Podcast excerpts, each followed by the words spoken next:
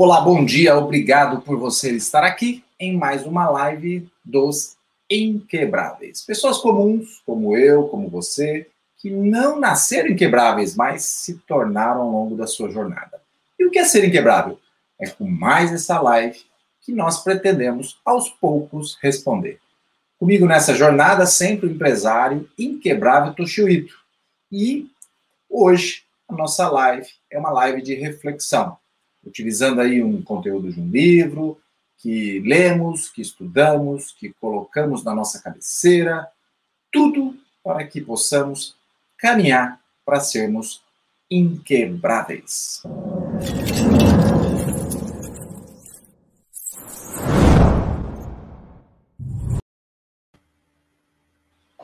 Bom dia, Toshio! Bom dia, bom dia, Paulo, bom dia. Quem nos acompanha, bom dia, boa tarde, boa noite, independente do horário que você está vendo ou vai ver. E se deseja se tornar um inquebrável, este é o canal. Muito obrigado aí. E vamos aos trabalhos, Paulo. Grande livro vamos hoje para a gente debater né, e compartilhar com as pessoas.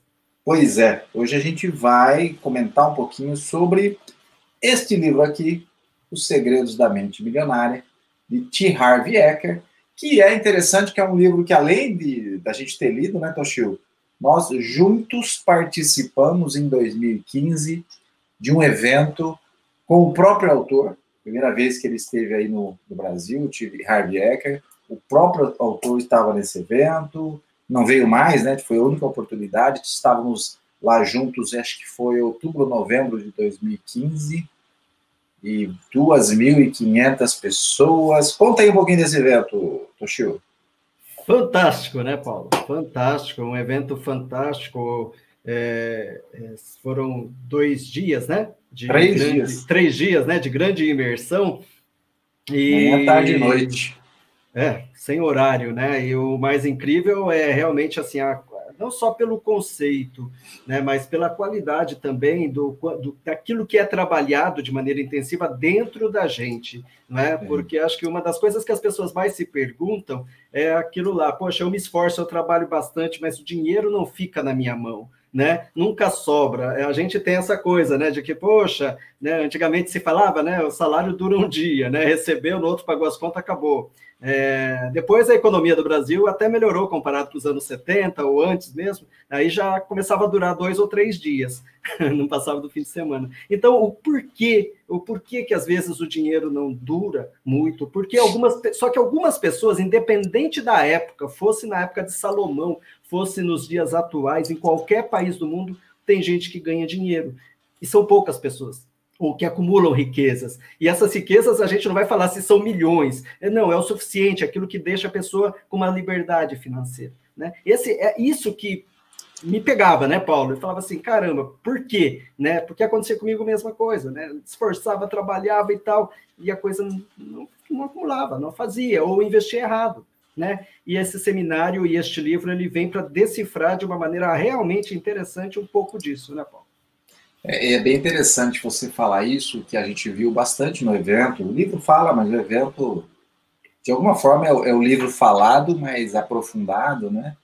E, e, apesar dele se chamar Millionaire Mind Intensive, né? MMI. É, MMI, apesar de falar dos segredos da mente milionária, Ficou muito claro em três dias, apesar do americano né, ser muito agressivo para a venda, né, muita gente não gostou, mas ficou muito claro ali que é, ser milionário, ter a mente milionária, é muito mais do que só dinheiro e, e às vezes as pessoas conectam é, a busca do dinheiro ao egoísmo, né? Ser só egoísta, né? E, e, o ser humano, de alguma forma, eu vou te dizer uma coisa, eu acho que ele tem um egoísmo saudável, que é aquele egoísmo clássico que você tem que se proteger. Você vai se proteger como, né, como ser humano, como um ser aí que precisa sobreviver, você vai proteger a sua prole, a sua família, né? Então você tem, de alguma forma, essa necessidade de proteção. Mas ali a gente falava muito sobre uma riqueza e uma mente milionária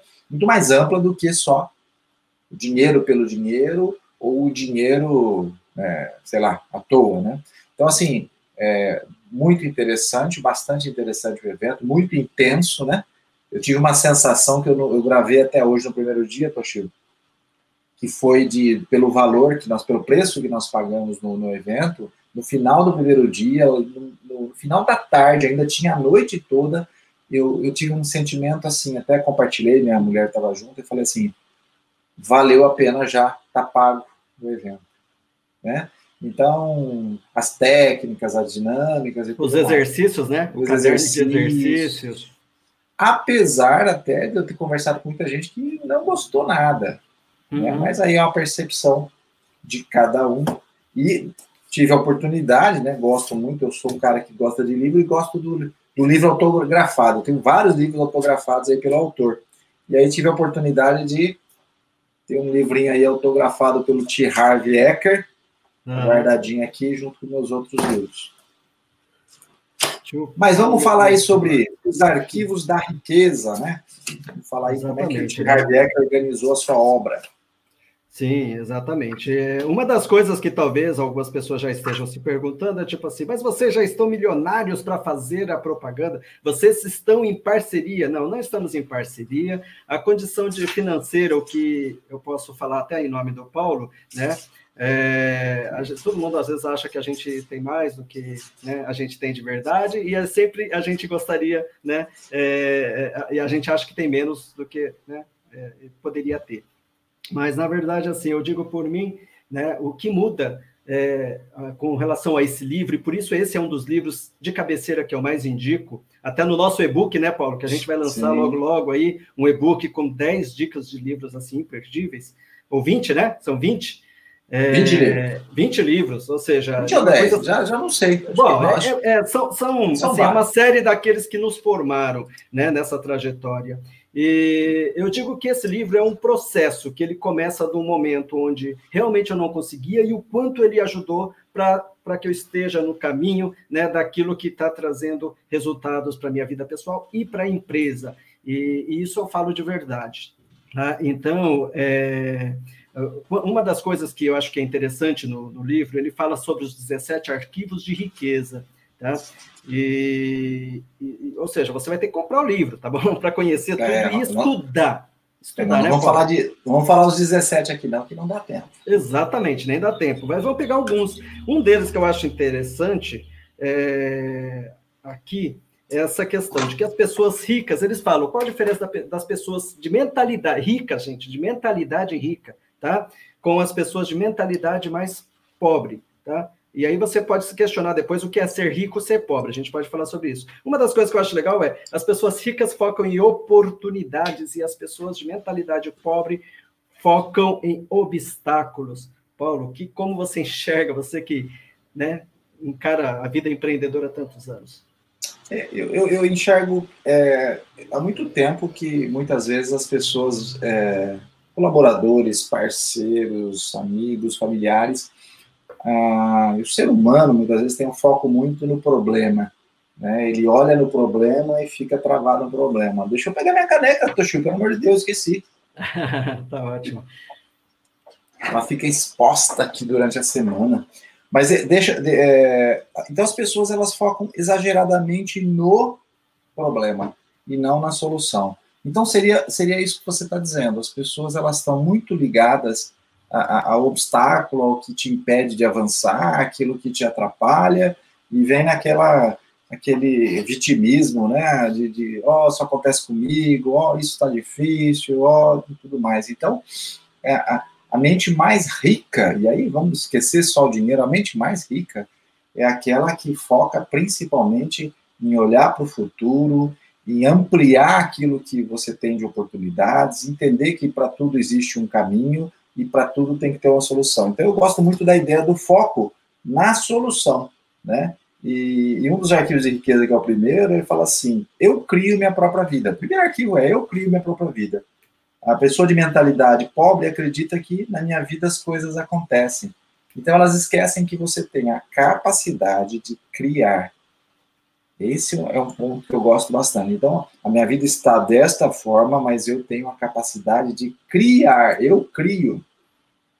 É, esse é um ponto tão importante que a filosofia, né? É, a filosofia positivista e até mesmo, bom, a gente vai falar até um pouquinho no caso, se a gente for tocar na religião, né, a Seichonoye, ela fala, eu não sou da Seichonoye, mas eu admiro muito, porque ela fala justamente sobre isso, que o mundo externo, aquilo que aquilo é aquilo que você imagina ser. É tão é, é uma coisa simples, mas tão complexa por ser tão profundo e as pessoas às vezes não conseguem enxergar a grandiosidade que existe nisso, né? E exatamente assim, às vezes é, a gente não sabe como. É, é, como se você tivesse um carro muito bonito e você não soubesse dirigi-lo. Ele está lá para você apreciar e você não pode usufruir de, dos benefícios. A nossa vida, na verdade, ele diz isso, né, Paulo?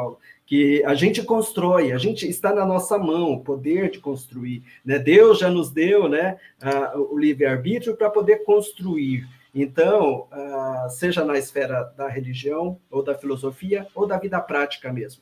Né? Aquilo que a gente acredita ser, que acredita fazer, a gente pode, mas é tão difícil. E o que, que torna esse obstáculo tão grande, Paulo, para que as pessoas às vezes não despertem para esse potencial que existe, que está dentro delas? É, perfeito. É justamente. É, eu, eu, vou dar um passo atrás, Toshiro. Antes de falar dos arquivos de riqueza, o T. Harv Eker faz toda uma conceituação. Isso aqui não é dele, isso aqui está em muitos outros lugares, que é essa aqui, ó. P, P, PPSAR. Ele diz assim: a sua programação conduz aos seus pensamentos. Então, vamos pensar em programação como as crenças, né? Toda a uhum. história que a gente viveu, aquela programação que foi feita na nossa mente através dos nossos pais, avós, religião, sociedade, escola, professores, e a gente foi programado, ela vai conduzir aos nossos pensamentos. Então, quando eu, acontece alguma coisa comigo, a minha reação é baseada na minha programação, na minha crença. Aí eu penso algo, aí esse pensamento me traz um sentimento, meu sentimento faz eu agir, e as minhas ações é que geram meu resultado. Uhum. Então, assim, é, eu, tudo que eu estou pensando hoje, tudo que eu estou refletindo hoje, é porque, de alguma forma, é, eu conecto algo baseado na minha história, na minha crença. Então, eu, o ponto-chave é voltar lá atrás e entender no que você acredita. E dependendo do que você acredita, né, e, e, muitas vezes a gente vive a vida, deixa a vida me levar e esquece o que você acredita e por que você acredita. Se você não fizer um processo de autoconhecimento para entender isso, você não sabe para que, como, é que, como é que funciona a minha vida. Sua vida funciona baseado naquilo que você acredita.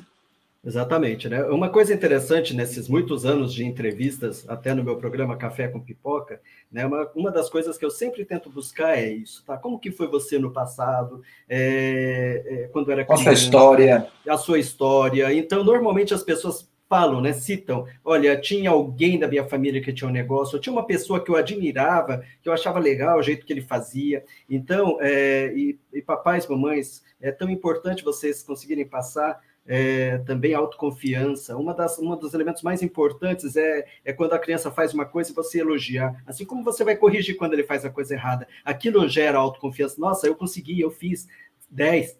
Você cresce e é assim. E outras pessoas às vezes não recebem isso. E elas pecam pela falta de autoconfiança e não conseguem realizar.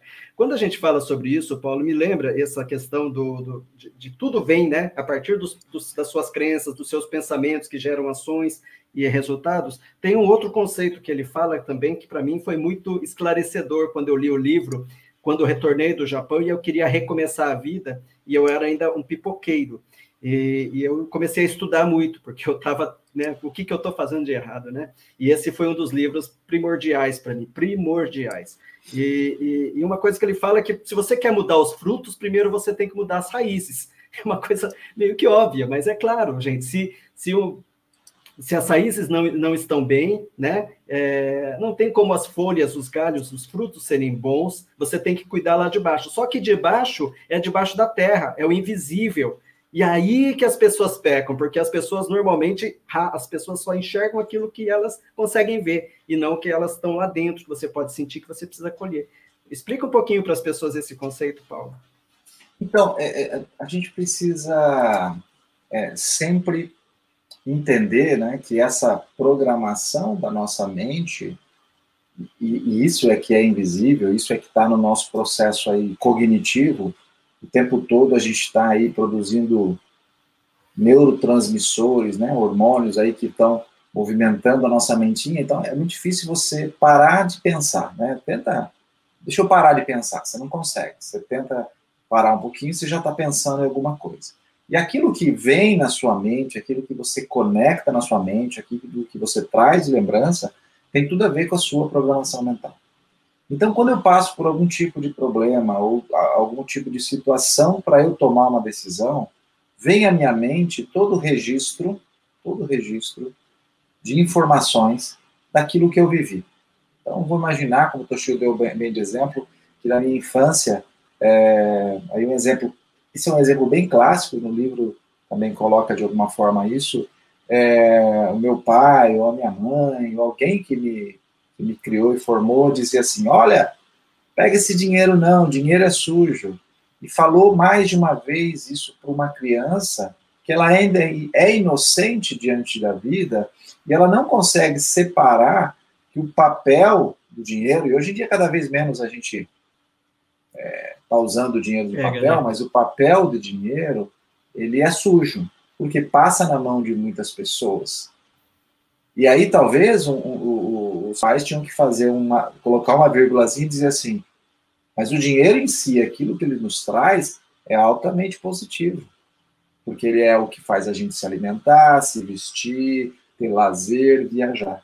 Então, esse porém, porque os pais às vezes educam as crianças de uma forma muito imediatista, rápida e acha que não, não tem que ter tempo para isso, a gente está colocando dentro da mente dessa criança pequenos códigos de programação que vão refletir, que vão refletir lá na vida adulta dela.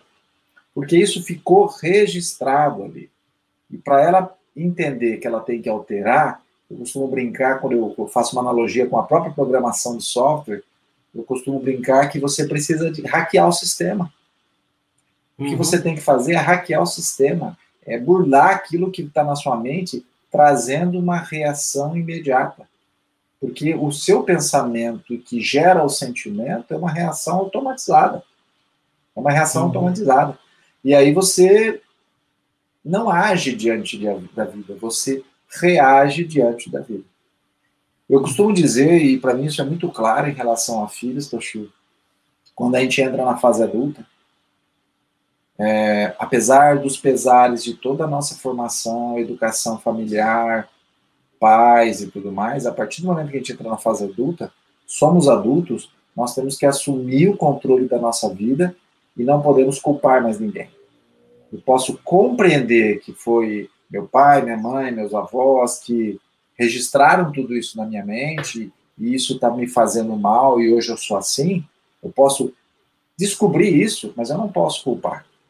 Porque eu tenho que entender que a responsabilidade é minha agora. Eu sou adulto e eu preciso assumir a minha vida. Tudo que passou, passou. Agora eu sou adulto. Senão você passa uma vida adulta de forma infantilizada achando que o responsável ainda para sua vida são seus pais. E não é. Agora agora está na sua mão. Aliás, isso entra um outro arquivo de riqueza que ele fala que as pessoas ricas elas admiram outras pessoas ricas ou que são bem-sucedidas ou que estão a caminho, né, do sucesso. Então as pessoas de mentalidade rica, elas aplaudem, ficam felizes quando alguém está dando certo, né? E já as pessoas de mentalidade pobre, elas guardam ressentimento. E aí a gente até conecta uma coisa com outra, né? Como você falou, realmente, é, às vezes os nossos pais ou avós, ou o meio ambiente onde a gente cresceu, a gente não simplesmente não tem como escolher, né? E, e aquilo pelo qual a gente passou, seja melhor, bem melhor ou pior, mas aquilo que nos foi dado era aquilo que aquelas pessoas poderiam nos passar, né? Se eram de grande riqueza era aquilo, se era de carinho e afeto era aquilo, e se não era, era de terror, era aquilo, era aquele o mundo que eles viviam. Só que a gente também tem o poder de transformar esse mundo, né? Ou seja, é, não ficar simplesmente preso, eu acho, né, a essas questões do guardar o ressentimento, porque se a gente guarda o ressentimento, eu estou com ressentimento aqui. Isso aqui é o meu ressentimento. E eu não quero soltar dele, porque todo dia eu fico olhando para esse meu ressentimento, eu fico xingando ele. Mas está na minha mão. Está na minha mão o poder de eu pegar esse ressentimento, esse peso, e deixar fora. E está no poder da minha mão tirar esse ressentimento e pegar um café quentinho com, a caneca dos inquebráveis e, e tomar um respiro para a gente andar, né? Então, é, é, claro que, às vezes, no processo disso, gente, às vezes você vai precisar também de uma terapia, né? Dependendo do grau que você precisa de auxílio, para poder ressignificar, trocar alguns significados que você recebeu como verdade, e você cria a sua própria verdade hoje, né? É, é, você, a, vida está nas suas mãos, entenda isso. Né? E, e, por isso que eu gostaria, né, que eu acho que é um, um ponto interessante a gente citar sobre isso. É, tem uma outra coisa, Paulo, que a gente está falando sobre isso e a gente toca também numa questão da culpa, né? É, tem pessoas que têm culpa. E, uma das, um dos arquivos de riqueza ele fala sobre isso, que os, as pessoas de mente milionária elas, elas recebem com grande coração. Aqui o presente que chega elas agradecem. E às vezes a pessoa de mentalidade pobre, ela fica assim, tipo, hum, não sei, eu não me sinto tão bem, eu fico desconfortável, né? Ela tem um pouco de, né, sei lá, ela, ela fica um pouquinho né, desconfortável com o recebimento. E se você ficar né, desconfortável, não tem como o dinheiro, ou a riqueza, ou as coisas boas virem para você, porque você está querendo receber de mão aberta, vai pegar e vai cair. Como que é um pouquinho desse processo? Paulo, você está sem o seu, seu som. Opa, verdade. É, de novo, me lembro de um, de um momento lá no evento do, do T. Harvey sobre esse exercício de, de receber, né? E como tem um registro na nossa mente que vem frases automatizadas dizendo assim: não, não precisa não, que isso, não preciso não, muito obrigado, que isso, não, fique, não, que isso, nossa, isso aqui eu fiz, não precisa não. E a gente tem dificuldade, então a gente foi programado para, de uma forma automática, não aceitar o que você, o que, o que, o que a vida te traz através das pessoas. Então, se alguém te dá alguma coisa, te presenteia com alguma coisa, você simplesmente precisa agradecer. E ponto. E muitas vezes também no nosso automatizado, a gente acha que quando a gente recebe um presente, a gente precisa devolver. Então, é, parece assim que é uma troca apenas, e não receber.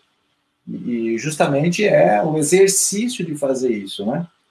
É, é, me vem. Difícil você pegar um livro só e só focar nele, né? Porque Sim. me vem outros livros e outros aprendizados aí é, é diante de todo essa, esse cenário do, do comportamento humano. Mas é, há um exercício muito claro aí e, muito citado de, hoje da gratidão, né? Tem algumas pessoas que fazem o caderninho da gratidão, tem algumas pessoas que fazem o pote da gratidão com post-it que você coloca dentro, que nada mais é do que você trabalhar é, é, constantemente, continuamente, e se, o, e se, a vida nossa é dividida em, em, dias diariamente, o exercício de agradecer é, todos os dias por tudo, né? E por coisas específicas. E quando a gente não coloca no específico, fica muito vago.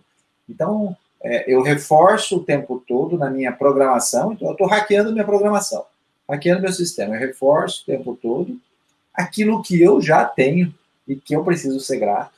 Eu reforço o tempo todo aquilo que a vida me dá, né? a vida como um todo, o universo como um todo, as pessoas envolvidas nisso. E eu reforço o, o tempo todo que eu tenho o tempo todo dádivas, eu tenho o tempo todo coisas que recebo. E muitas das vezes eu não percebo, porque o dia a dia, atribulado, aquela correria de trabalho, reuniões e, e, e, e rotina, ela nos impede de, de, de, conectar nossa mente a isso. Né? Esse é, é, acho que é um grande desafio que a gente tem aí. Uhum.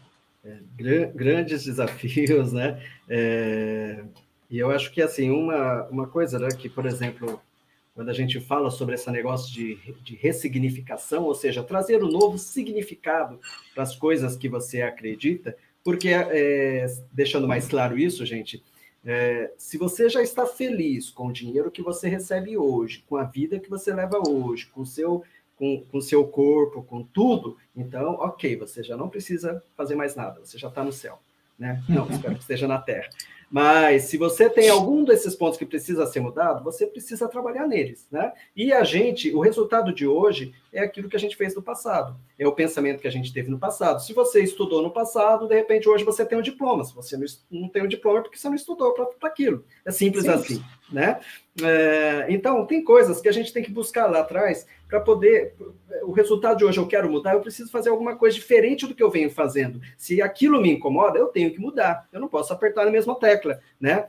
É, uma das coisas que acho que é quando a gente fala de, de de, de, lidar com dinheiro é a questão da, das vendas, né? Que acho que esse é um dos problemas que eu que lido com em grupos, né? E, e, ainda as pessoas têm muita dificuldade com as vendas. Não, não digo eu vendo muito ou vendo pouco, com a dificuldade de, de se sentir desconfortável em vender, né, Paulo? E você já deve ter visto muito isso. E às vezes a pessoa Sim. fala, ah, eu tenho culpa, eu não sei se eu, se eu cobro, aí parece que, sabe? E, e eu tinha muito disso, eu tinha pavor de venda, eu tinha fobia de venda né? Eu era daquelas pessoas que fugiam, que, que, que, realmente me sentia mal, né? E como que eu ia vender? Quando eu comecei a empreender, eu tinha que vender, sair vendendo, eu tinha que bater de porta em porta às vezes, e aquilo era, no começo, eu, é que eu já estava trabalhando a minha mente, porque eu fui entender um arquivo meu que, lendo o livro, estudando o livro lá em 2007, né, 2007 mais ou menos, eu comecei a ler, eu já entendi um problema que me causava esse problema do, do, do receio, da, do medo de não gostar de associar a venda a alguma coisa negativa, de uma situação que me aconteceu com os meus oito anos de idade. E no momento que eu consegui entender o porquê daquilo, comecei a trabalhar, e o curso, o MMI, né, o curso, ele fortaleceu, facilitou muito mais para tirar aquilo. Então a gente eu ressignifiquei. A partir do momento que eu começo a entender que a venda não é uma coisa de forçar, de que eu estou enganando alguém, de que eu estou empurrando alguma coisa, né? E simplesmente eu estou ajudando, oferecendo algo que às vezes a pessoa precisa, então eu vou lá e ajudo essa pessoa e ela vai ficar feliz e eu e todo mundo quer deixar outras pessoas felizes. Então, a partir desse momento, a coisa mudou totalmente, a chave mudou totalmente. Mas não haveria treinamento de técnica de venda nenhuma que aconteceria desse resultado se o meu sentimento ainda fosse negativo. Então é, é isso que é a importância, né, Paulo? É, então, é, é o, o, clássico, o, o, duas coisas clássicas que a gente tem registrado aí, a sociedade tem registrado sobre vendas e vendedor. É, primeiro que o, o quem vai para a área de vendas é porque não deu certo em nada, né? Então, essa é uma mentira aí, porque todo empresário, empreendedor precisa ser vendedor, todo profissional de sucesso precisa ser vendedor, então essa é uma mentira. É, bom, quem for para a área de vendas é porque entende muito de ser humano, de comportamento, de técnica. E a segunda sobre vendedor é que na nossa mente o vendedor é chato. Ixi, lá vem aquele vendedor. Então a gente acha que a venda é algo ruim. E, e, a venda nada mais é do que todo um processo onde me ajuda, ou eu estou ajudando a outra pessoa, a entender como comprar de mim. Porque você compra um produto ruim porque muitas vezes você não entende como comprar o produto bom. E aí, quando você trabalha a venda, eu acho que eu tenho uma coisa clássica que eu gosto de, de separar, é onde a gente tem uma separação, claro que é muito é, é, sensível aí, entre a persuasão e a manipulação. Sim. E a gente acha que o vendedor vai nos manipular.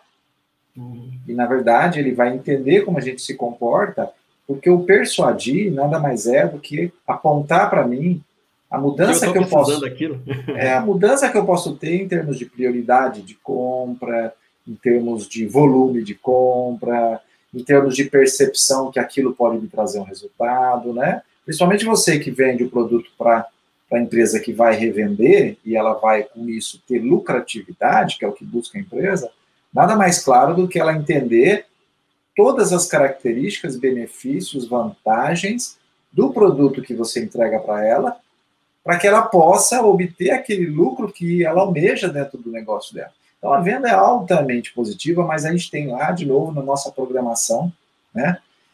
É, é algo que nos traz o pensamento imediato e nos gera uma emoção que nos faz recuar diante disso, de falar em vendas, e aí quando eu vou me deparar que eu preciso vender, que acontece? Não, vender é algo Vender algo ruim, né? E aquilo que é ruim, a gente, de modo, modo, geral, a gente não quer, a gente expele, né? Se tem uma comida que você fala que é ruim, você quer comer? Não, você não quer não. comer, você quer se afastar. Aí você fala, poxa, mas aquilo faz bem para você, mas o que é ruim você vai deixar para lá e vai se entupir de outras coisas, né? Que eu acho que ficou bem claro, né, para as pessoas, né, Paulo, sobre o, quão, o quanto é importante, na verdade, é, é, é, entender é, onde que estão as falhas, as correções e onde a gente deve corrigir. Eu acho que esse livro, com os 17 arquivos de riqueza, ele permite deixar de uma maneira clara, numa linguagem muito legal. É interessante lembrar, ressaltar que o autor também foi uma pessoa fracassada, né? Por muitas, por muitos anos, tenta,